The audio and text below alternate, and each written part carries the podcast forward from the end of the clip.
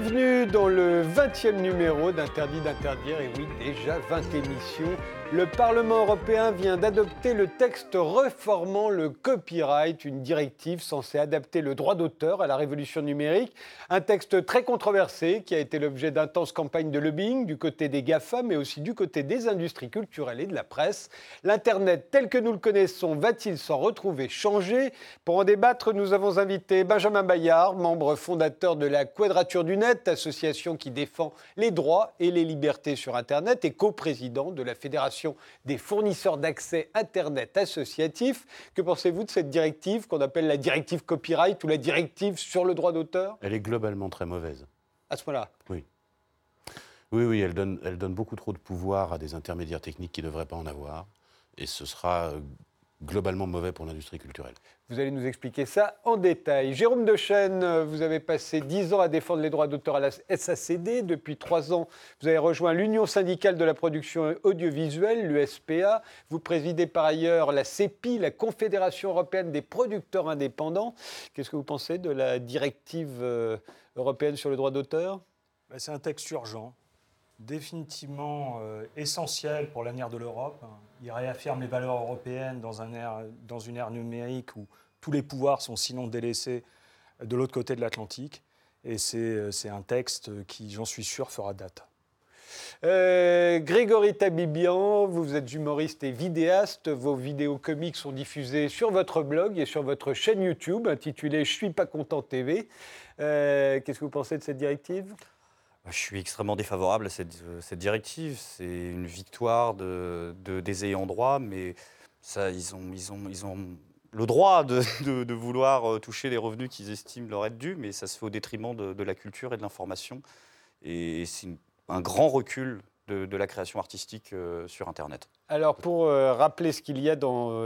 enfin, tout ce qui s'est tout ce qui s'est agité autour, euh, autour de cette directive. Euh, je vous propose euh, de revoir comment ceci a été raconté sur RT. La commission des affaires juridiques du Parlement européen a voté hier en faveur de la directive droit d'auteur. C'est un projet de réforme très discuté qui vise notamment à mieux protéger les créations sur Internet. Censure pour les uns, protection pour les autres. Au centre des désaccords, les articles 11 et 13 de la directive droit d'auteur de l'Union européenne. En pratique, l'article 11 s'applique aux sites internet qui reproduisent ou diffusent des contenus qu'ils n'ont pas initialement créés. Ils devront alors demander une autorisation aux agences et éditeurs de presse. Mais le plus controversé est l'article 13. Il contraint les grandes plateformes de partage à filtrer en amont les contenus protégés. Par exemple, dès qu'un contenu est publié, il sera comparé aux œuvres protégées inscrites dans une immense base de données. S'il enfreint la règle du copyright, il sera alors censuré. Et des centaines d'artistes se sont rassemblés à Paris afin de faire plier Bruxelles concernant la réforme des droits d'auteur pour que leurs travaux soient rémunérés. Les députés européens voteront la semaine prochaine. Ils se sont mobilisés pour que leurs œuvres soient correctement rétribuées par Google, Apple, Facebook et Amazon. Plus de 300 d'entre eux se sont rassemblés pour défendre la réforme européenne du droit d'auteur avant un vote crucial des eurodéputés prévu le 12 septembre prochain. Il n'y a pas de culture sans créateur, sans auteur. Donc euh, mettre en danger la notion même de droit d'auteur et de la rémunération de l'auteur, c'est un véritable scandale. Et en, cela, pour l'enrichissement euh, d'acteurs euh, qui, eux, en bénéficient sans la produire. Les eurodéputés ont voté aujourd'hui une réforme pour moderniser le droit d'auteur. La directive a été adoptée. Le principe de cette réforme est d'inciter les plateformes Internet comme Google ou Facebook à mieux rétribuer les créateurs de contenu, à faire respecter ces droits. Un nouveau droit voisin devrait aussi être créé pour permettre aux éditeurs ou agences de se faire rémunérer lors de la réutilisation en ligne de leur production. Alors aujourd'hui, les, industries culturelles et la presse se félicitent de ce qu'elles considèrent comme une grande victoire sur les géants de l'Internet. Euh, est-ce qu'elles ont raison? Vous n'avez pas l'air d'en être persuadé, hein, Benjamin Maillard Pas tellement. Euh, dans, le cas, dans le cas de la presse, c'est Fondamentalement, il y a une erreur de raisonnement. C'est-à-dire qu'ils espèrent tirer du revenu des, moteurs de recherche et des, outils de ce type-là. que la, quand ils affichent, va retrouver de sa valeur. Quand ils affichent le, chapeau d'un article, en fait. Euh, alors, en fait, il y y, a- il y a deux grandes solutions. Ou bien ça marche pas, et ils ne tirent pas de revenus, et c'est juste un échec. Ou bien ça fonctionne, et ça veut dire qu'ils vont avoir des revenus qui seront encore plus liés euh, soit à des plateformes de diffusion, soit à des agences publicitaires, et de moins en moins à leur lectorat. Ce qui veut dire qu'ils n'auront plus la moindre forme d'indépendance. Euh, ce qui est extrêmement inquiétant, en fait. Oui, enfin, ils auront des revenus. Et ce qui est très inquiétant aujourd'hui, c'est que la paupérisation Ça- de la presse. Oui et non, toute la presse ne se paupérise pas. Euh, typiquement, le- des, des- des journaux comme Le Canard enchaîné ou Mediapart vivent très bien, alors que les journaux qui vivent essentiellement de revenus publicitaires vivent de moins en moins bien. Euh, donc ce n'est pas qu'une question de, chercher du revenu. Le revenu qu'on va chercher crée une dépendance. Et avoir une dépendance par rapport à une ou deux plateformes comme Google et Facebook, euh, c'est pas bon. C'est-à-dire que ça met une quantité de pouvoir colossale euh, dans les mains de gens qui n'ont pas de responsabilité là-dessus. Le kiosque à journaux qui était chargé de diffuser les journaux du temps de mon père, euh, il avait une responsabilité, il ne pouvait pas de lui-même retirer n'importe quel titre de presse ou ça, ça finissait par lui créer des problèmes. Aujourd'hui, si Facebook décide de ne plus rémunérer, c'est-à-dire en fait de ne plus afficher tel titre de presse, euh, si Facebook est le principal euh, fournisseur de revenus, le titre disparaît.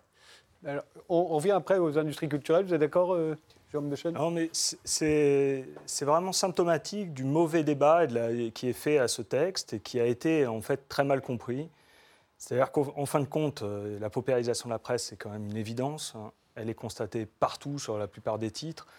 Et aujourd'hui, la consommation, quand vous parliez de lectorat, le lectorat de la presse, c'est essentiellement smartphone, des, des choses qui sont poussées directement et qui viennent piller, moi je parle de pillage, littéralement, de détournement des contenus pour lesquels il n'y a aucune monétisation possible, puisque tous les algorithmes, tout ce qui est la publicité, tout ce qui permet la data, la mobilisation de- de- auprès d'annonceurs, etc., est réservé dans les entreprises de la Silicon Valley. Et c'est aujourd'hui ça le défi de ce texte, c'est précisément de dire il y a des règles du jeu. À partir du moment où vous allez tirer profit, c'est ça le droit d'auteur, vous allez tirer profit de quelque chose qui est éditorialement conçu en Europe par des créateurs, des journalistes en l'occurrence européens, vous devez rétribuer dûment ces journalistes à la hauteur des recettes que vous faites. Voilà, c'est aussi simple que Ça ça. paraît une évidence. Ça n'en est pas une, euh, Benjamin Il se, trouve que, il se trouve que ça, c'est un des éléments de la directive copyright. euh, Oui, oui. Pour l'instant, on reste sur la presse. qui- hein. Après, qui, on passe Pour moi, est bon. Hein C'est un des éléments qui est bon, c'est-à-dire qu'il il revient à quelque chose de raisonnable, ce qui n'était pas le cas dans les débats d'il y a une dizaine d'années, euh, sur l'idée que qui fait commerce d'une œuvre doit la rémunérer. Et ça, c'est effectivement plutôt sain. C'est un des éléments plutôt sains de la directive copyright, qui est de dire si vous avez une activité lucrative en utilisant des œuvres, il doit y avoir une part des revenus qui reviennent à l'auteur. y compris donc pour les articles de presse. euh, Alors, il se trouve que dans le cas de la presse, moi j'ai un doute. Oui, vous je pense que pour la presse, le modèle est mauvais. Mais on ne s'est pas énormément opposé à cet élément-là de la directive, parce qu'il est très spécifique. Si la presse veut construire ses revenus comme ça et veut se mettre en danger, nous, la seule chose qu'on peut faire, c'est signaler, c'est dire attention, faites attention, vous allez vous faire mordre. Euh, je crains le même effet que le, le monopole d'Apple sur la diffusion de la musique. Quand on, quand on voit apparaître un monopole dans la diffusion des contenus, la, position de diffuseur, c'est pareil dans la grande distribution, si Vous pensez voulez. à iTunes, en, en Je pense à l'occurrence iTunes. Mais typiquement, c'est c'est le même problème dans la grande distribution. Si quand vous produisez des poulets, vous n'avez que le choix entre deux centrales d'achat pour diffuser votre production, vous devenez prisonnier de ces deux centrales d'achat et vous vous faites écraser, comme se font écraser les petits producteurs par les, les diffuseurs euh, dans le monde de la marchandise physique.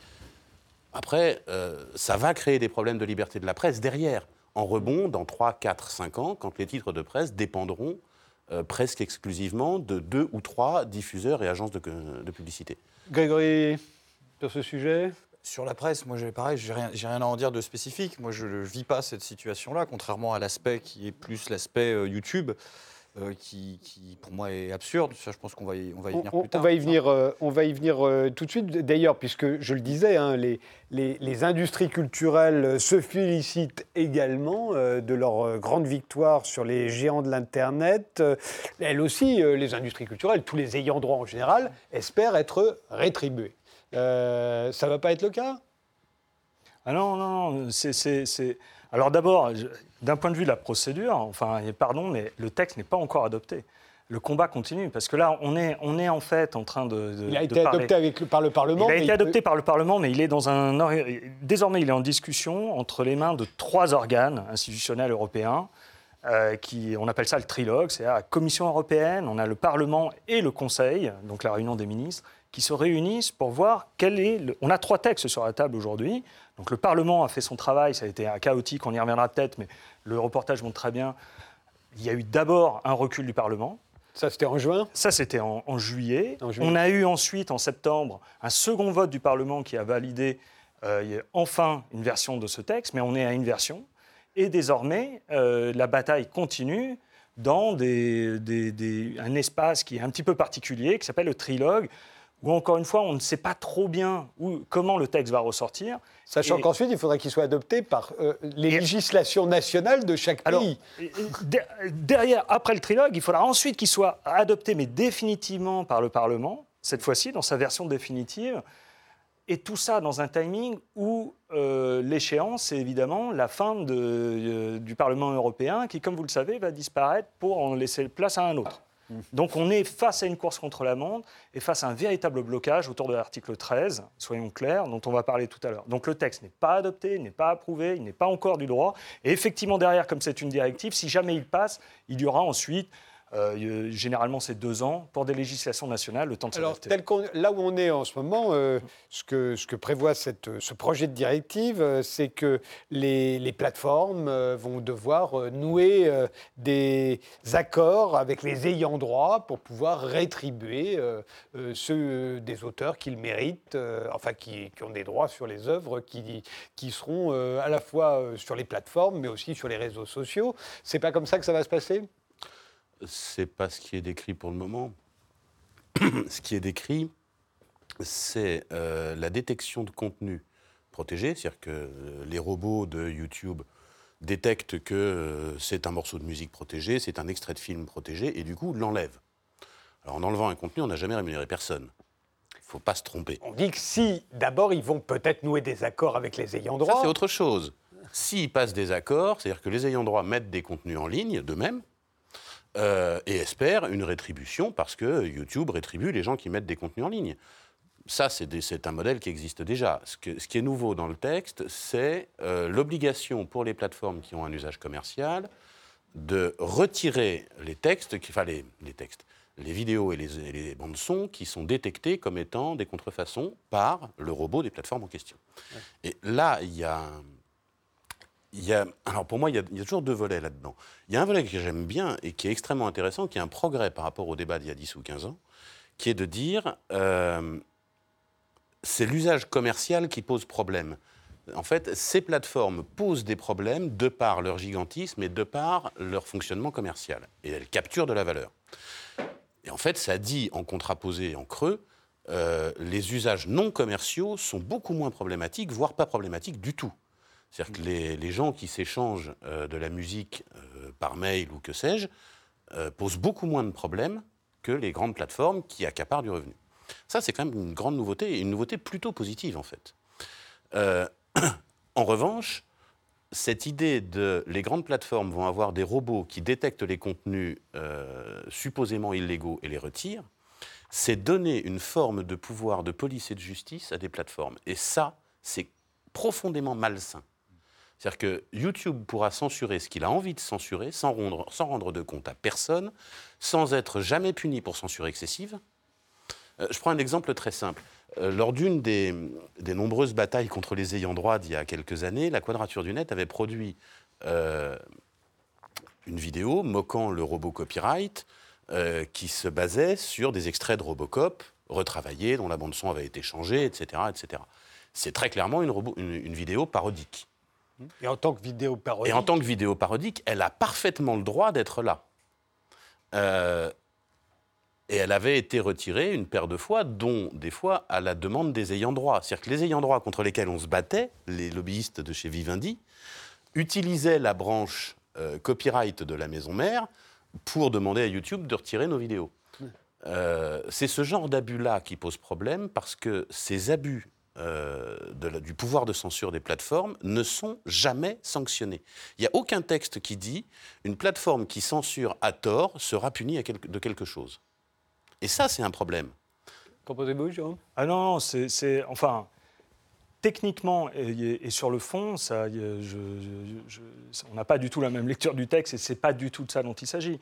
Pour bien comprendre de ce dont il s'agit, en fait, on a affaire à un, un système où ces sites de partage de vidéos euh, étaient régis par un régime d'irresponsabilité. Et ça, c'est historique parce qu'on n'a pas su appréhender cet animal depuis le début, des années 2000. Vous pensez à YouTube en Évidemment, YouTube, euh, ces plateformes-là. Désormais Facebook, parce qu'il n'y a pas que YouTube. Aujourd'hui, tout le monde fait du partage de vidéos. Toutes ces- tous les sites, à partir du moment où c'est un réseau social. La problématique dans laquelle on est, c'est qu'aujourd'hui, la réponse européenne, on parle de la directive copyright ce soir, mais il y a d'autres textes qui euh, donnent à des, des petites pierres comme ça, petit à petit, on essaie de leur dire, il y a des règles du jeu. Quand il y a des vidéos qui incitent euh, à la haine, euh, au terrorisme, etc., il y a quand même un minimum de responsabilité. Il y a une responsabilité parce que vous allez montrer des choses à des gens et des utilisateurs effectivement nombreux, et donc ça démultiplie les problèmes. Donc aujourd'hui, la directive droit d'auteur est une première réponse. Elle est européenne. C'est historique, c'est-à-dire qu'on n'est pas, c'est pas, ça se passe pas en Asie, ça se passe pas aux États-Unis. Euh, on, y reviendra, mais ils observent ça de très près. Et ça se passe en Europe. On a des valeurs à défendre et on leur dit attendez, vous avez, à partir du moment où vous mettez à disposition des vidéos, des règles du jeu dont vous ne pouvez pas vous passer. Aujourd'hui, la, la réponse de, de YouTube, on viendra après peut-être sur la façon dont ils ont fait un acte de lobbying, mais c'est éhonté. Je veux dire, on n'a jamais vu ça. Euh, Jean-Marie Cavada, euh, qui est euh, parlementaire, député depuis 10 ans en Europe, n'a jamais vu une telle campagne. Mais euh, c'est la fake news, ça, fait rire tout le monde, mais c'est totalement vrai. Ce que vous dites est faux. C'est-à-dire que fondamentalement, dans le texte, les garde-fous sont présents. C'est-à-dire qu'aujourd'hui, vous avez dans le texte qui est sur la table, dans le trilogue, alors c'est un peu technique parce qu'on a trois textes, mais le texte qui est le plus euh, euh, prudent et sans doute le plus probable à l'issue des discussions, accorde à la plateforme en tout état de cause et aux youtubeurs, donc aux personnes qui postent des vidéos, les capacités de faire valoir qu'ils ont été victimes à tort de euh, discrimination. Mais avant d'en arriver là, avant d'en arriver là, c'est la censure dont parlait voilà, moi je, je parle, mais je ne vais pas dire censure, je veux dire, le mot est juste hallucinant quand on parle de contrefaçon. Il y a un champ lexical qui est quand même euh, un petit peu dangereux. Quoi. Il y a un virage C'est dès l'instant où je poste, où je publie une vidéo dont je ne suis pas l'auteur, est-ce que c'est une contrefaçon? Et, et si on me l'enlève, est-ce que c'est de la censure? Voilà, c'est- exactement ça dont il s'agit. Et le texte prévoit expressément le fait qu'en tout état de cause, il ne pourra pas être fait, euh, y a- il y a de- les moyens techniques à mettre en œuvre, ils ne pourront pas être mis en œuvre sans, pré- euh, sans préserver les capacités d'exception au droit d'auteur. Les exceptions au droit d'auteur dans les droits nationaux, en France, ils sont très simples, c'est le droit parodique euh, dont- que vous Oui, mentionnez. mais il le disait, un robot, le robot de, de YouTube ou le robot de Facebook, il est incapable de comprendre Alors- beaucoup- la plupart des trucs d'ailleurs, Ouais. mais, mais surtout Alors, pas le pastiche. Admettons, admettons qu'il y ait... Et ni les remixes d'ailleurs, Ouais, enfin- pas les remixes non plus. D'abord, les moyens doivent être proportionnés. hein. On ne va pas, être dans une logique euh, de, de- de crawler, enfin, d'un robot qui viendrait euh, initialement euh, couper court à toutes les, parodies. Il faut que, par exemple, dans l'exemple d'une parodie, il faut bien tenir compte de la durée de la vidéo par rapport à l'œuvre considérée. Aujourd'hui, les traçabilités de signature correspondent aux œuvres entières. Dès lors qu'il y a un extrait de deux minutes d'un film, il y aura pas, c'est pas de ça dont on parle. On ne parle pas de cette interdiction-là. On parle de l'interdiction d'un film de 90 minutes de se retrouver sur la toile postée par un utilisateur, puis par un autre, puis par un autre, puis par un autre, puis par un autre. La démultiplication de la contrefaçon. Non, parce que ça, ça c'est du piratage. Euh, Grégory Tabibian, euh, Je pense que c'est le vous problème. qui êtes un Oui. youtubeur et qui en vivez, hein, vous. Bah, euh, pour- jusqu'à présent, jusqu'ici tout va bien. Euh, vous vous dites qu'on n'a pas la même interprétation du texte. Mais moi, je ne vous parle pas d'interprétation du texte, je vous parle de ce qu'on est déjà en train de vivre. Vous parlez aussi au futur beaucoup, mais c'est déjà le cas. C'est-à-dire que euh, Google ne sont pas des gens idiots, ils n'ont pas envie de se retrouver face au fait accompli du jour au lendemain. Donc le robot existe déjà. Le Content ID a été mis en place à la rentrée, il existe déjà ce Content ID. Donc on est déjà victime de ça. Ce qu'il faut qu'on comprenne, c'est la situation dans laquelle sont les gens. Concrètement, vous avez un robot qui va détecter une œuvre. À partir de ce moment-là, vous allez avoir les ayants droit qui, en général, vont avoir le choix entre trois options. Soit laisser faire, parce qu'ils sont cool, c'est-à-dire ce qui n'arrive jamais, soit euh, réclamer un partage de revenus, ce qui a dû m'arriver une fois avec un extrait de Michel Sardou. Euh, et ce qu'ils font dans l'écrasante majorité des cas, c'est pas revendiquer une partie des revenus, c'est revendiquer la totalité des revenus. Et c'est ce qu'ils font. La totalité des revenus, alors que vous n'avez fait qu'utiliser un Je vais extrait. prendre un exemple. Il n'y a pas longtemps, j'ai fait une émission de 2h10 dans laquelle on a mis 7 secondes d'archives. 100% des revenus sont partis aux ayants droit. 100%. On le vit déjà. C'est-à-dire qu'il faut que vous compreniez qu'on va travailler pendant un mois sur un projet. On va payer une équipe technique. On va payer des gens. On va travailler et on va jeter un dé pour savoir si on est payé.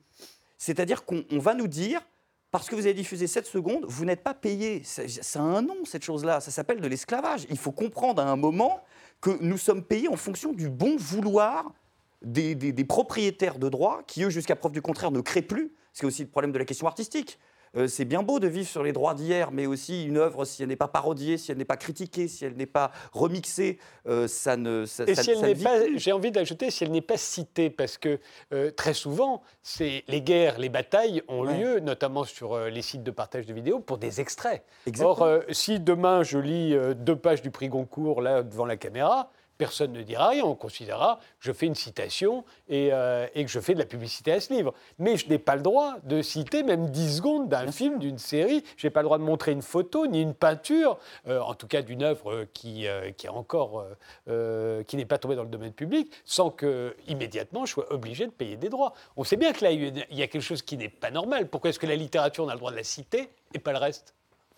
C'est un autre problème, hein, je suis d'accord avec Non, vous. enfin, non, c'est carrément au cœur du problème. Je pense que, que, concrètement, j'ai du mal à, j'ai du mal, pardon, à réagir immédiatement parce que j'ai du mal à me rendre compte des ordres de valeur dont vous parlez quand vous dites l'intégralité des droits. J'ai L'intégralité. dû verser aux, aux archives, mais l'intégralité de quoi? D'abord, l'intégralité, ça veut juste dire l'intégralité de ce que vous vous avez touché, pas de Oui. ce que YouTube a généré. Déjà, Oui. ça veut donc dire que YouTube, en attendant, lui, il y a bien des capitaux qui sont partis de votre émission pour aller vers euh, la Silicon Valley. Ce sont des gens qui ne paient pas d'impôts, très peu, qui organisent une défiscalisation massive, qui sont inquiétés a priori par aucune loi nationale. On est en train de les défendre. Moi, j'ai envie de défendre votre Vous allez leur donner liberté. les pleins pouvoirs. Et c'est nous qui Ah allons non, non, non, non, non, ça n'a absolument rien à voir. Ça n'a absolument rien à voir. Ils n'ont absolument. Mais comment se défendent-ils sinon? Et Ils ne se défendraient pas d'un texte qui leur donnerait les pleins pouvoirs. On parle d'organisation. Ils se défendent qui est- parce qu'on va tous se barrer. Ils se défendent parce que la moitié des collègues sont déjà en train de se dire on prend quoi, YouTube ou Dailymotion? Ben oui, ils se barrent parce qu'on va aller chez la concurrence. On va Et se- la concurrence sera régie par les mêmes Bah, règles. Dailymotion, oui, mais euh, d'autres médias euh, non européens ne le seront pas. Mais non européens, à partir du moment où vous diffuserez en Europe, vous serez assujetti aux mêmes règles. La, la problématique aujourd'hui n'est pas celle de faire fermer une chaîne sur YouTube ou Ah bah, en l'occurrence, en l'occurrence, la, la- problématique, si vous voulez, de savoir où va se situer euh, la concurrence future de YouTube entre les good guys, les, ceux qui ne joueront pas le jeu, etc., n'est pas exactement le concept. On est en train de prendre le sujet à l'envers, parce que là, vous êtes en train, on est en train de, de confondre deux mécanismes de création. Le premier mécanisme de création, c'est celui historique de YouTube, c'est celle de la vidéo postée par l'utilisateur qui concerne sa propre vidéo. Ça, ça concerne la liberté d'expression, euh, euh, à n'en pas douter. Ça, ça concerne une certaine forme d'avancée en ce qui concerne la technologie et euh, le modèle économique. Et moi, je vous parle, à l'autre bout de la chaîne, dans un autre extrême, de la possibilité pour un utilisateur d'adresser à tout le monde une vidéo qu'il a craqué, en fait, euh, une vidéo qui- dont il n'a pas payé les droits de représentation ou de reproduction.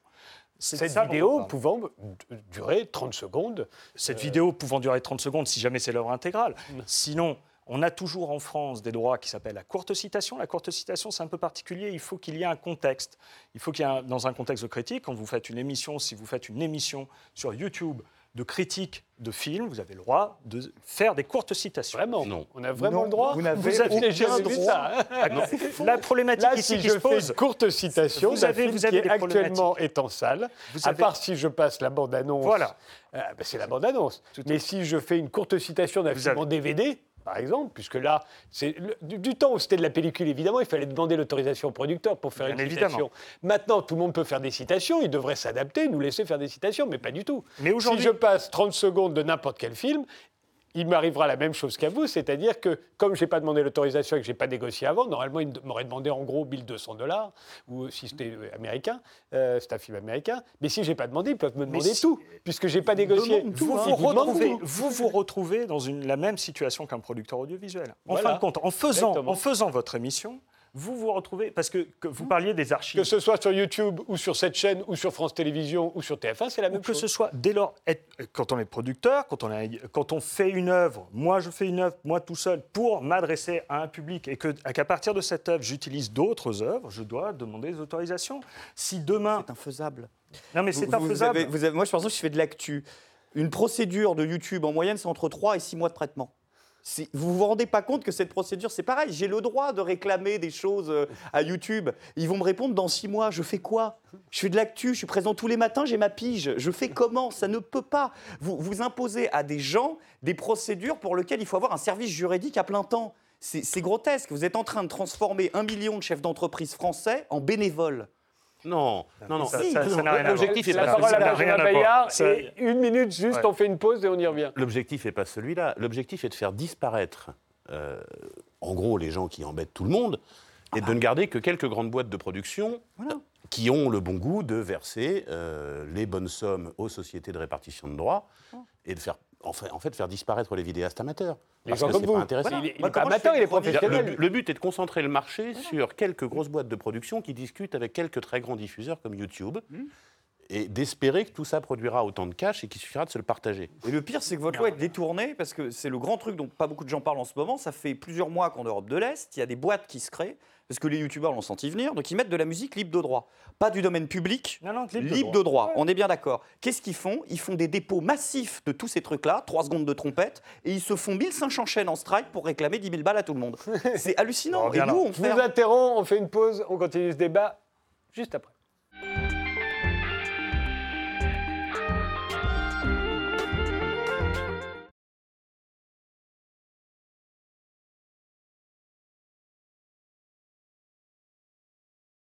Vous voilà de retour euh, sur le plateau d'Interdit d'interdire. On débat de la directive copyright, la directive européenne euh, sur le droit d'auteur, avec euh, Benjamin Bayard de la Quadrature du Net, avec Jérôme Dechaine, le président de la CEPI, la Confédération européenne des producteurs indépendants, et Grégory Tabibian, qui est vidéaste, qui est humoriste, qui est youtubeur, et qui en vit, en tout cas qui en vivait jusqu'à présent et qui n'est pas sûr d'en vivre encore demain. Sa chaîne YouTube s'intitule Je suis pas content euh, TV. Euh, on sait bien euh, le problème qu'il y a avec le droit d'auteur. Il faut l'adapter, le droit d'auteur, à la société de l'information, à la société du numérique, à la révolution que ça occasionne. Évidemment, une idée, une œuvre, c'est pas exactement la même chose que comme on voudrait nous le faire croire, que comme de voler de la viande dans les magasins. S'il il cite une œuvre de qui que ce soit, un extrait d'un film, euh, d'une vidéo, d'une peinture, d'une photo, euh, on nous dit c'est comme s'il volait dans un magasin. Non, quand on vole dans un magasin, le, magasin n'a plus l'objet qu'on a volé. Si euh, il vole un extrait, l'extrait est toujours à son propriétaire. Bien sûr, donc de vouloir en faire euh, la même chose, ça n'est pas la même chose. Néanmoins, on sait aussi qu'on porte préjudice euh, aux ayants droit quand on utilise leurs œuvres sans leur en demander l'autorisation. Encore une fois, ça dépend de la. Est-ce qu'on prend la totalité de l'œuvre ou pas Et puis visiblement, d'après ce que vous nous dites, ça va dépendre aussi de où est-ce qu'on la met cette œuvre, puisque si on la met sur les grandes, sur les Gafa, ça va poser problème. Mais si on la met sur euh, un petit site internet qu'on a créé, ça n'en posera pas. En fait, si, dans, les textes qui devraient ressortir du trilogue, mais comme le- comme l'expliquait M. Den, il y, a, il y a encore des questions hein, sur ce qui sortira des discussions. Euh, il y a vraiment une différenciation entre l'usage commercial et l'usage non commercial. Et ce qui engage YouTube, c'est le fait que YouTube est une plateforme qui se rémunère. Il y a des contenus publicitaires et ils font de l'argent avec. Et toute la question est de savoir quelle part de, de ce revenu doit, euh, doit Ce sera le même qui. problème pour Facebook. On Ce sera le même problème sur Facebook parce que Facebook. Et Google, Pareil. pareil. Euh, la, la question est, est différente pour les plateformes qui n'ont pas ce comportement lucratif. Typiquement, si vous hébergez votre blog perso, euh, sur lequel il n'y a pas de publicité, et donc qui n'est pas une source de revenus pour vous, qui n'est pas une activité lucrative, si vous y placez un extrait de film pour en faire la critique, etc., la question ne se posera pas. Mais il faut bien savoir que si cette directive est adoptée et euh, enfin est définitivement euh, euh, devient une directive et qui ensuite elle sera adaptée à notre droit national, est-ce qu'on aura encore le droit de mettre des photos, des extraits de films, une peinture sur euh, nos réseaux sociaux La question, ou sur, ça- euh, ça sur dépendra. Facebook Sur les réseaux sociaux grand public, donc qui sont tous des réseaux sociaux à visée lucrative et qui vivent de la publicité, la fini. réponse sera non. Il y a pas mal de réseaux sociaux donc alternatifs. Plus de photos qui ne soient pas les nôtres, plus de peintures, plus priori, d'extraits de films, de séries, plus d'extraits de dessins animés, plus rien. En fait, le problème, c'est que la, la question va se poser dans l'autre sens. Ne seront autorisés que les contenus que les robots de ces plateformes n'auront pas identifiés comme appartenant à quelqu'un d'autre, que ce soit à tort ou à raison. Ouais. C'est-à-dire si votre photo de vacances ressemble beaucoup trop à euh, telle photo de magazine, elle passera pas. Ouais. Euh, si votre photo de vacances contient une image de la Tour Eiffel euh, et que cette image de la Tour Eiffel ressemble beaucoup à une image qui a été déposée par la mairie de Paris, quick. Et puis il y a beaucoup de bâtiments qui sont sujets au droit d'auteur. hein. Les architectes vous- touchent sur beaucoup de Vous bâtiments. pouvez hein, contester, donc- mais bienvenue dans une procédure euh, interminable. Dites, il nous laisse le droit sur un blog qui ne rapporte pas d'argent de, de- de le faire. Bah oui, merci. Il nous laisse quand même le droit de bosser gratuit. C'est vrai qu'on nous laisse le droit d'être des esclaves.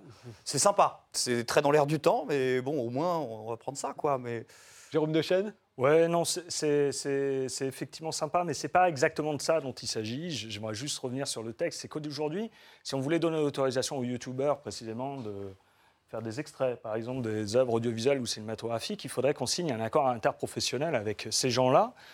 Or, depuis le départ, ces gens-là, ils, ils sont, ils, ont, ils sont passés entre les doigts, ils sont passés entre les mailles du filet, ils ont dit non, on est responsable de rien. Ces gens-là, c'est YouTube dont vous Évidemment, parlez. ce Ou sont c'est ces plateformes. Facebook. ou- Donc ils se sont fait des milliards de dollars, ils continuent à se faire des milliards de dollars en estimant que notre affaire est une affaire entre vous et moi.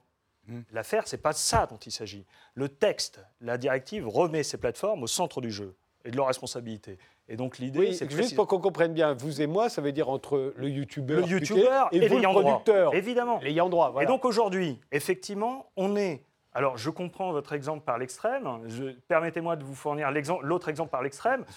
En ce moment, on a donc un piratage massif euh, sur YouTube. Quand vous tapez n'importe quelle œuvre sur le crawler de, de Google, vous avez immédiatement accès à des, des versions euh, non payantes de l'œuvre Oui. et qui ne sont pas des versions licites, qui, ne sont, qui sont des versions pour lesquelles, quelque part, de l'argent est fait dans le référencement d'une façon ou d'une autre, sans que l'ayant droit, les auteurs, les créateurs, les producteurs, les acteurs, les comédiens, l'ensemble de la chaîne, bref, tout le monde, vous m'aurez compris, touche un centime. Mais il y a le bon exemple, c'est qu'à peu près toutes les musiques aujourd'hui, vous pouvez les écouter sur YouTube notamment. Ah, Euh, mais alors pour 0 euros euh, et et, ça- virgule, et ça virgule, ne virgule, rapporte un absolument centime. rien à personne. favorable à Ce texte remet les choses à l'endroit, c'est-à-dire qu'on on- on a à nouveau, nous en Europe, les détenteurs de la propriété intellectuelle européenne. C'est de ça dont on parle. On a une propriété intellectuelle européenne qui est prodigieusement, qui, pro- qui a une part de marché au sein de YouTube, de Google, d'autres réseaux, parce qu'on n'en a pas que dans le paysage, dont on n'arrive pas à capter les dividendes pour euh, revenir à d'autres, à faire d'autres créations, etc. Ça, c'est un vrai problème. Il est ontologique au réseau. Il n'est pas de savoir si vous, vous avez le droit. Or, moi, si je veux vous donner un droit collectif, à vous, youtubeurs, de dire vous avez le droit de faire des courtes citations ou le droit de parodie. J'ai même pas le droit de vous autoriser à faire de la parodie. Il est dans le code de la propriété intellectuelle français. Il ne sera pas bougé par cette directive. C'est pas seulement les youtubeurs, en l'occurrence, c'est tous ceux qui publient tous sur Facebook, publient. sur les réseaux sociaux, des photos, des peintures, des extraits. euh. Pardonnez-moi, oui, je vais, oui, je vais- allez-y, je vais essayer de finir. Euh, Donc l'idée, c'est d'essayer de renverser, on va dire, le rapport de force un petit peu, et de nous permettre de dire à ces plateformes, vous avez une responsabilité, signons un accord, c'est ça ce que dit d'abord le, le- le- le texte, dit, euh, il invite YouTube et les ayants droit, on va dire euh, schématiquement les diffuseurs, les producteurs, les ayants droit, quoi, à signer des accords en vue de permettre le- la- la- La l'exploitation, libre la libre exploitation et les conditions de la juste rémunération. De quoi on parle À la fin, c'est du value gap. Le value gap, c'est l'idée que, c'est un terme en anglais qui signifie qu'il y a un énorme écart de rémunération entre des euh, types de rémunération, des types d'exploitation, pardonnez-moi, de type SVOD ou euh, euh, streaming audio, et le streaming vidéo. C'est-à-dire, en d'autres termes, la même musique, selon qu'elle soit portée par euh, une plateforme auquel vous êtes abonné, parfaitement licite, qui a signé tous les accords, les bons accords, etc., rémunère bien l'auteur, joue le jeu, d'un partage de recettes. Et la même, la même musique va, par clic, générer une rémunération très dégradée. On parle de 54 fois moins euh, dès lors qu'elle est sur YouTube. Pourquoi Pourquoi est-ce que cette valeur est dégradée Ben, Tout simplement parce que vous-même, quand vous dites vous en vivez, je peux vous dire que pour que vous vous en viviez, YouTube en vit beaucoup plus. Et l'argent part. Et pour le moment, on ne peut pas le capter tant qu'on n'a pas un outil juridique. Cet outil juridique, il remet d'abord l'accord interprofessionnel et surtout des capacités de licitation générale au cœur du dispositif. Alors, C'est très bien que vous preniez de l'argent à YouTube. Seul truc que vous oubliez, c'est vous croyez qu'ils vont le prendre à qui pour vous le donner? Croyez que Google, il va arriver à dire Ah bah attendez, bah, non, non, mais je vais vous filer 200 balles, vous, on touche pas votre salaire. Mais c'est à moi qu'ils vont le prendre pour vous le filer. Mais Vous surtout- avez parlé pendant 5 minutes des rapports entre les ayants droit euh, et les, et les, et les- et enfin, entre les artistes et entre les détenteurs des droits. Mais vous avez oublié les, les gens comme moi. Vous n'avez pas parlé des youtubeurs, des gens qui sont des intermédiaires. Vous avez parlé de votre rapport entre vous et YouTube. Et moi, je suis pas dedans. C'est Mais ça c'est incroyable que vous, vous ne vous disiez pas, vous ne vous reconnaissiez pas dans la notion de- d'auteur-créateur européen. C'est quand même incroyable que, parce que YouTube a fait depuis quelques années, évidemment qu'ils ont fait un peu de partage de recettes, ils y étaient quand même politiquement et intuitivement incités pour en vue de développer un peu des contenus qui ressemblent à autre chose que des vidéos de chats. Donc, mais vous, vous êtes aussi auteur-créateur. Qu'est-ce qui vous dit que dans vos revenus que vous touchez sur votre chaîne YouTube, il n'y a pas un écart aussi de rémunération qui pourra être corrigé? Aujourd'hui, ce qui, ce qui est en cause, ce n'est pas votre liberté d'expression. Ce qui est en cause, c'est la capacité pour les gens qui produisent du contenu, tout simplement, dès lors qu'ils sont récupérés sur ces plateformes, de pouvoir les toucher. Mais les moyens sont proportionnés. Quand vous parliez de, de Content ID, Content ID est un mécanisme de, euh, qui permet à YouTube de signer la vidéo, de dire voilà, elle ressemble à ça et je saurai la reconnaître dans mon algorithme dès lors qu'elle euh, qu'elle revient. Euh, Il y a d'autres dispositifs qui existent, mais en l'occurrence, c'est celui de, YouTube dont on parle. Ce n'est pas un mécanisme visant à dire que toutes les plateformes doivent avoir un dispositif euh, semblable. Les moyens doivent être proportionnés. Derrière les moyens proportionnés, dans une directive européenne, on y met un petit peu tout. Vous y mettez un, scénario vraiment très extrême, qui, en l'état actuel de la technologie, n'existera pas. Il n'existera pas comme ça. On a signé un accord récemment avec YouTube, en France, très, très, euh, qui avait devancé, qui devance cette directive, euh, qui passe par l'ALPA, c'est une autorité qui, qui permet la lutte contre le piratage audiovisuel, d'où l'acronyme ALPA. Non, c'est une association, c'est pas une autorité. Vous avez raison. Association. Ben Et oui, donc c'est du privé, c'est pas du public. Non, non, vous avez raison.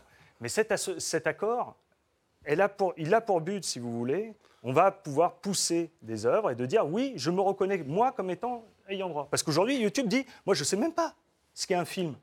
Je ne sais même pas ce qu'est une œuvre. Ben oui, puisque c'est pas eux qui les mettent. Voilà. Alors, Benjamin Bayard. En fait, tout le, tout le problème là-dedans, c'est qu'on on, on donne, euh, on donne un pouvoir beaucoup trop grand à YouTube. Euh, moi, typiquement, il y, a plein, il y a plein de morceaux que j'aime bien dans ce que j'entends. hein. Le, le côté euh, YouTube se gave sur le dos des YouTubeurs, je considère que c'est vrai. Euh, mais il se trouve que euh, les ayants droit, les maisons d'édition font un lobbying depuis des années pour que les contrats d'édition ne soient pas encadrés. Et que donc un auteur, euh, selon qu'il publie dans la maison A ou la maison B, il va toucher 2% ou 15% des revenus de vente du livre. Et c'est les maisons d'édition qui ne veulent pas qu'on encadre, hein, parce que si, si seulement les auteurs étaient syndiqués et qu'il y ait euh, un revenu fixé et qu'on dise l'auteur doit toucher 14%, bah, Jean d'Ormesson qui touchait 15 aurait été très mécontent, et tous les auteurs qui touchaient moins auraient été très contents. Si ça s'était encadré, si cette mécanique-là était encadrée, alors YouTube ne pourrait pas y échapper. Il est bien diffuseur d'un contenu, le youtubeur est bien, est bien producteur. Si les contrats qui lient les deux sont encadrés légalement, on ne peut pas en- sortir. Mais c'est pas de ça qu'il est question.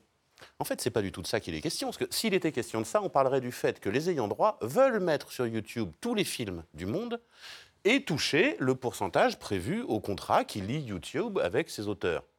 Mais c'est pas de ça qu'il est question. Il est question non pas de mettre en ligne les contenus et que les, les maisons d'édition soient rémunérées. Il est question de retirer les contenus qui sont en ligne. C'est pas du tout le même jeu. C'est-à-dire qu'il n'est pas question de mettre des contenus en ligne et que les producteurs du contenu soient payés. Il est question de retirer les contenus qui ont soit été mis en ligne par d'autres, soit sont des extraits et ont été détectés par le robot comme étant euh, des contrefaçons et donc doivent soit euh, payer la maison d'édition, soit être retirés. Donc on n'est pas du tout sur les bonnes mécaniques. hein. Au Moi- fond, moi, cet accès à la culture qui est devenu un peu général depuis quelques années et dont on dit souvent d'ailleurs que c'est vrai que le ministère de la Culture en France rêvait qu'on accède à la culture, on rêvait de démocratiser la culture, bah, Internet l'a fait. Et on a cette impression, il n'y a pas de musique quasiment que je ne puisse pas entendre aujourd'hui sur oui. Internet. Il y, a un, il y a un élément quand même extrêmement important. Quand on cherche un morceau de musique sur YouTube, il y a deux grandes catégories. Ou bien il a été mis en ligne par la maison de production, Mhm. Et vous trouvez celui-là, et il est très loin devant tous les classements parce que c'est celui qui est de la bonne qualité, etc., etc., et la maison touche. Ou bien il n'a pas été mis en ligne. Et vous trouvez celui qu'a mis un internaute qui aimait bien le morceau ou un pirate qui voulait faire de la thune. Mais si les maisons d'édition mettaient d'elles-mêmes leur contenu en ligne, il y aurait beaucoup moins de contenu pirate. C'est-à-dire, Si je pouvais trouver très facilement tous les morceaux que j'aime bien, moi, il y a des tas de vieux morceaux de Renault que j'aime beaucoup et que je ne trouve pas sur YouTube, sauf dans des formats extrêmement pourris, et que du coup, bah, je vais télécharger à la place parce que c'est plus simple. Mais c'est euh, c'est un des éléments clés, l'indisponibilité. Donc ce que Les vous voulez films- dire, c'est que cet accès à, les films la- qu'on trouve en pirate sur YouTube, on ne les y trouverait pas s'ils y étaient de manière légitime. à vendre. Et, euh, À louer, vendre, à louer ou par Ce rémunération que vous voulez dire, c'est que cet accès à la, cu- à la- à la culture qu'Internet a permis, dans le plus grand désordre, risque de cesser demain, parce que ce ne sera pas remplacé par un accès euh, où chacun viendra donner sa, sa contribution pour pouvoir le regarder ou l'écouter. Ce sera simplement retiré, il n'y aura plus rien à la place. Il n'y aura pas plus rien à la place. C'est-à-dire que YouTube continuera à capter de l'audience. Quand vous ne regardez pas un film intelligent sur YouTube, ils ont des moteurs euh, de prédiction de comportement pour vous proposer des tas de contenus bêtes. Ouais, c'est- vraiment. euh, alors d'abord, je suis étonné qu'on ne trouve pas du Renault euh, légal, euh, Bah non. non pas sur YouTube, mais par ailleurs. Non, Enfin, il parle de la- vidéo, là, en l'occurrence. Vous parlez de vidéo. Voilà, Non, parce non, que il y a- il y a- donc la musique devrait être euh, gratuite.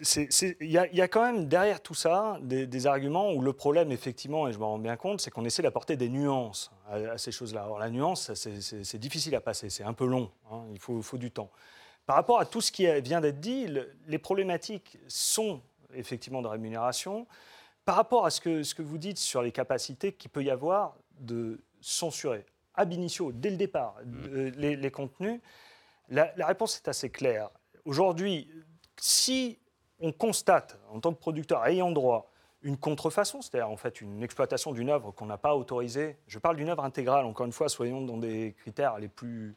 Non, mais non. Non, non, n'est je vous, je vous en parle, moi c'est de ça dont je parle. Mais oui, mais c'est pas réel. 13. Je vous bon. en parle. Mais si, c'est réel. Et moi, je vous parle de ça. Et donc, on, on est. Non, mais pour- permettez-moi de suivre l'exemple. Et donc, si aujourd'hui je le constate, aujourd'hui je dois faire une action pour dire voilà, je, je me déclare ayant droit de cette œuvre. C'est possible. hein. C'est comme ça que YouTube s'est défendu au départ pour dire il y a une, on peut le notifier à YouTube. YouTube constate qu'on est ayant droit et il retire la vidéo. C'est très bien, ça suffisait, et c'est exactement ce qu'ils ont dit aux parlementaires européens pour dire il n'y a pas besoin de plus, c'est bon. Peu importe que cette même vidéo soit postée par le même utilisateur une semaine plus tard, et qu'on doive refaire cette opération, et qu'elle soit postée par un autre utilisateur ailleurs, etc., et qu'on doit la refaire, etc., indéfiniment. Cette problématique, elle prend fin avec cette directive, parce qu'effectivement, si jamais elle passe, on pourra, une fois pour toutes, leur dire cette œuvre intégrale, dont je suis l'ayant droit, premier élément de contrôle, ils vont contrôler qu'elle est bien intégrale, qu'elle est bien, euh, que je suis bien l'ayant droit. À ce moment-là, cette œuvre-là, dans cette format-là, je vous interdis qu'elle réapparaisse sur votre site. Et donc, ça veut dire que l'opération de contrôle initial dont on parle, elle ne concernera que l'exploitation intégrale que je viens de viser de cette œuvre tracée et bien identifiée euh, par moi comme C'est étant... exactement le contraire de ce que nous disait Grégory, qui l'a pratiqué. 7 secondes d'un extrait sur deux, mi- sur deux heures d'émission. Les ayants droit ont dit la totalité de l'émission m'appartient et YouTube a répondu oui. C'est déjà ce qu'ils font. le temps. Non, non, c'est- Mais non, Enfin, moi, mais je connais pas l'affaire. Je connais pas Mais l'affaire, c'est mais, en pas une l'occurrence, affaire, c'est le quotidien de tout le monde. Et c'est pas parce que je suis petit haut, je vais vous donner un exemple. Link the Sun, premier des tendances Grégory. YouTube, premier des tendances YouTube. Donc il n'est pas deuxième, il est, il est premier. En France, c'est-à-dire les gens qui. C'est lui, il est numéro un. Le mec, il fait une parodie euh, d'une chanson de, de Bella euh, de Maître Gims. On file 100% des revenus. Le mec, il est numéro un. Il a le numéro du PDG de Google, s'il veut. Ça ne suffit pas. Donc ce n'est pas le réel. Ce serait beau si c'était le réel, mais ça n'est pas le réel. D'autant que quand vous dites c'est pour empêcher qu'une personne poste un truc, puis le reposte une semaine plus tard, le reposte une semaine plus tard, il n'y a pas besoin. Il suffit de lire les, les- les- les conditions générales d'utilisation de YouTube. Si vous faites ça trois fois, votre chaîne est définitivement fermée. Ça existe déjà, cette protection. Vous voyez, encore pas le droit de vous faire pincer. il- L'exemple- il le disait, ça peut être, ne pas être le même. Oui. Et Et là, que- vous y ce qu'il y a, c'est que pour l'ayant droit, c'est sûr que tous les jours, il est obligé de refaire une action pour interdire euh, euh, l'œuvre et que là, d'après ce que vous dites, il n'aura plus besoin de les retourner tous les jours. Exactement. Et YouTube, c'est pas que les chaînes, je tiens à préciser. Les, c'est- YouTube, c'est pas que des gens qui ont signé des conditions générales d'utilisation ou des contrats particuliers comme vous.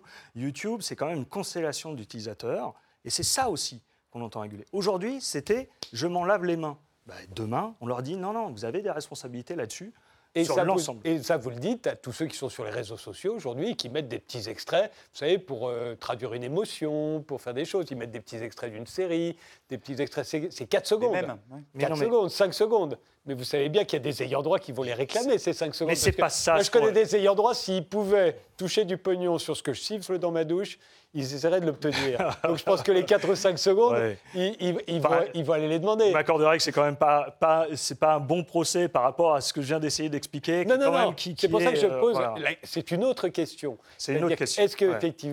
Euh, Je pense qu'il faut se protéger des abus de part et d'autre. Voilà. Voilà. Mais Et c'est ça- mais ça veut dire ça que les- ceux qui sont visés, c'est aussi tous ceux qui effectivement n'ont pas signé de quoi que ce soit, qui n'ont pas, qui ont pas un usage professionnel, mais qui simplement passent des 4 secondes d'ici, des 4 secondes là, de films, de séries, de musique, de tableaux, euh, parfois même à la place de- des émoticônes.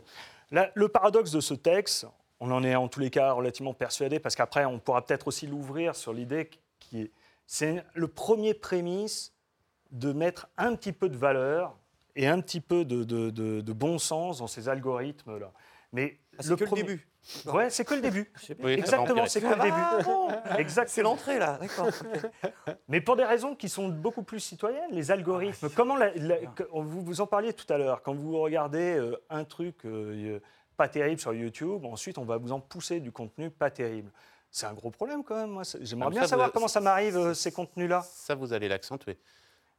Pourquoi, Ça, Benjamin ça- Bayer ça- Mais comment comment Parce pouvez que dire vous- ça la raison Mais- que vous disiez tout à l'heure. Mais, mais pour, la, pour la raison que j'évoquais tout à l'heure, si, si le contenu de qualité se fait très régulièrement retirer parce qu'il est pirate, mettons, ou parce qu'il contient un extrait de 7 secondes qu'il ne fallait pas, il restera, il restera du contenu. hein. Je veux dire, euh, euh, de, de- de la merde fascisante, il en reste des pleines caisses, euh, des, des- des contenus absolument faux, il en reste des pleines caisses, et il ne restera que ça. Et c'est un des gros problèmes. Que, que les ayants droit se fassent rémunérer quand il y a des œuvres complètes sur YouTube, je trouve que ce serait très sain. Et je pense que le meilleur moyen d'obtenir ce phénomène-là, c'est de mettre vous-même les œuvres en ligne et vous toucherez la rémunération. Et vous serez suffisamment puissant et suffisamment gros vis-à-vis de YouTube pour négocier le contrat avec eux, contrairement aux YouTubeurs moyens. Ça, c'est extrêmement efficace. Faire retirer les émissions qui contiennent 7 secondes d'extrait, c'est extrêmement inefficace, mais c'est l'effet. C'est l'effet actuel. Le mécanisme de Content ID mis en place par YouTube, il produit ça. Il est aujourd'hui utilisé pour faire retirer les vidéos parodiques de la, quadrature quand elle se moque de Vivendi.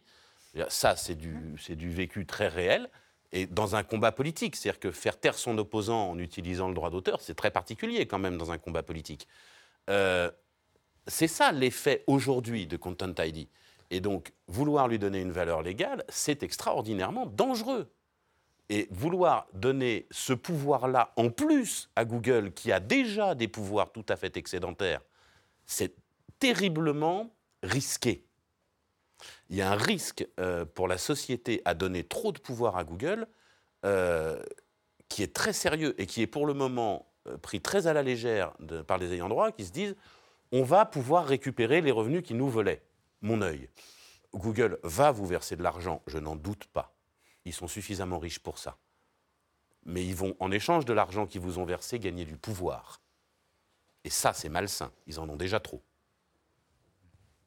Non, de toute évidence, euh, d'abord, ils n'ont pas la même lecture du texte que vous, puisqu'ils s'y opposent euh, vraiment fortement, avec des, des moyens dilatoires et des, euh, des arguments qui sont totalement erronés. On- le débat l'illustre assez. Je pense que la problématique aujourd'hui, pourquoi est-ce qu'on a ces problèmes-là C'est précisément parce que c'est le Far West. Quand c'est le Far West, effectivement, vous pouvez, par, méconnaissance ou autre, être amené à, à être dans des équilibres de, de, de force que personne ne maîtrise. Demain, L'idée de remettre sur YouTube, mais pas seulement YouTube, j'insiste, il y a plein d'autres plateformes qui vont émerger. Et sans parler de plateformes, il y a des sites, de plus en plus tous les réseaux sociaux manipulent cette vidéo, etc. Aujourd'hui, on vient en facilitateur. Ce texte va venir paradoxalement en facilitateur face à une règle qui aujourd'hui est un Far West. La protection des données, euh, quand vous parliez des algorithmes, le pouvoir qu'on donne à Google, euh, on est extraordinairement d'accord là-dessus. C'est précisément parce qu'ils ont pris un pouvoir, mais hallucinant, tout en disant je n'ai aucune responsabilité, que c'est notre problème. C'est notre problème pas seulement d'ayant droit, c'est notre problème de, de- de citoyens, j'ai presque envie de dire. C'est un problème humain qui est en train de se poser devant nous. Ces gens-là sont en train de- de- d'imposer une interface entre nous et la réalité, les œuvres, la culture, quelque, Et quoi que ce soit. Et l'information. N'en parlons pas, mais c'est c'est incroyable. Et aujourd'hui, la, la recommandation, tout ce qui concerne les données, on est en train de fonctionner à l'envers, c'est-à-dire que ces gens-là savent parfaitement ce qu'on fait, ce qu'on vit, ce qu'on regarde, la façon dont on vit, ce qu'on recherche et ce qu'on attend de la vie. Et ce débat-là, ce sujet de savoir comment, euh, qu'est-ce qui va se passer autour de ces données, mais c'est précisément ce qu'on essaie de bâtir en Europe. Alors évidemment, on l'aborde sous l'angle assez démagogique de savoir est-ce qu'on fait de la censure ou pas. Mais c'est pas a de ça dont il s'agit. Il n'y a pas que ça, il n'y a très clairement pas que ça. Le, le débat de fond là-dedans, et qui est, qui est ancien, qui avait déjà eu lieu en 2002 lors de la directive e-privacy, c'est la question de la responsabilité juridique des intermédiaires techniques. Est-ce que, en tant que fournisseur d'accès à Internet, je suis responsable de ce que les internautes font? À l'époque, les ayants droit disaient oui, si les internautes téléchargent de la musique, le FAI doit payer. Fort heureusement, c'est pas passé. Euh, et il y avait la même question est-ce que l'hébergeur d'un contenu est responsable euh, du fait qu'il ait été mis en ligne? Et pour le moment, le droit dit l'hébergeur n'est pas responsable de ce qui est mis en ligne en tant qu'il héberge. C'est typiquement ce derrière quoi euh, Facebook et YouTube se cachent en disant nous sommes hébergeurs du contenu, c'est pas nous qui le mettons en ligne, ce sont les internautes, voyez avec eux. Bien, ça, c'est un débat extrêmement ancien. Or, à chaque fois qu'on crée de la responsabilité pour les, intermédiaires techniques, alors il y a les responsabilités qui leur est due. C'est typiquement, euh, euh, Facebook pratique la censure, il devrait être responsable de cette censure, or aujourd'hui, ils prétendent pas l'être. Ça, c'est pas normal, c'est bien quelque chose qu'il fait et dont il ne rend pas compte. Mais en fait, quand on crée une responsabilité pour l'intermédiaire technique, on crée un risque pour les petits intermédiaires techniques. Aujourd'hui, s'il y a des obligations légales très lourdes, euh, type content ID, type rémunération, type négociation avec les ayants droit, ces, ces obligations sont hyper contraignantes et il n'y aura pas de nouvel entrant. Et une entreprise de la taille de Google peut se le permettre. C'est-à-dire que les très grands peuvent se permettre les contraintes réglementaires parce qu'ils ont les services juridiques, parce qu'ils ont la capacité de payer. Si ce qu'il faut, c'est lâcher quelques dizaines de millions d'euros à l'aspect d'IDAM, ils n'en ont rien à battre. Ce n'est pas un problème, ils les ont.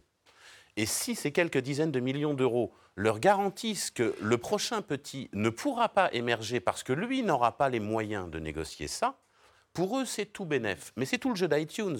iTunes a négocié les catalogues avec les grandes maisons de disques.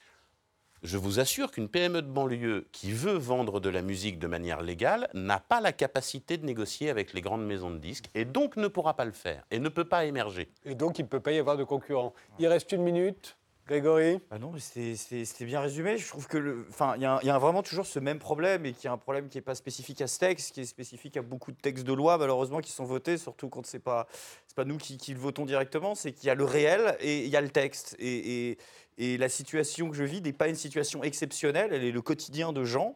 Et ce réel, j'ai vraiment l'impression que vous ne le, c'est normal, vous ne le connaissiez pas puisque vous n'y êtes pas confronté, ou en tout cas pas de ce côté-là de la barrière. Mais il- y a une différence entre le monde réel et ces textes qui sont, produits et qui, je rajoute, sont d'ailleurs strictement incompréhensibles quand on va sur le, site lui-même pour essayer de le comprendre. Donc, euh, et je ne pense pas que ce soit par hasard d'ailleurs, mais la situation que vivent les gens dit l'exact inverse de ce que vous dites et de ce que vous dites que l'un des textes qui en tout cas va, va émerger sera. Le, le- le réel n'est pas ça. Le réel, c'est qu'aujourd'hui, vous êtes dans une, dans une lutte l'un contre l'autre, mais c'est nous qui sommes en dessous et qui nous prenons les, gravats de ce combat-là. Et c'est à nous que l'argent sera pris pour, pour, pour vous le donner, parce qu'on est, on sera les plus petits et, on n'a pas, nous, les moyens de, de payer ces, ces ayants droit-là.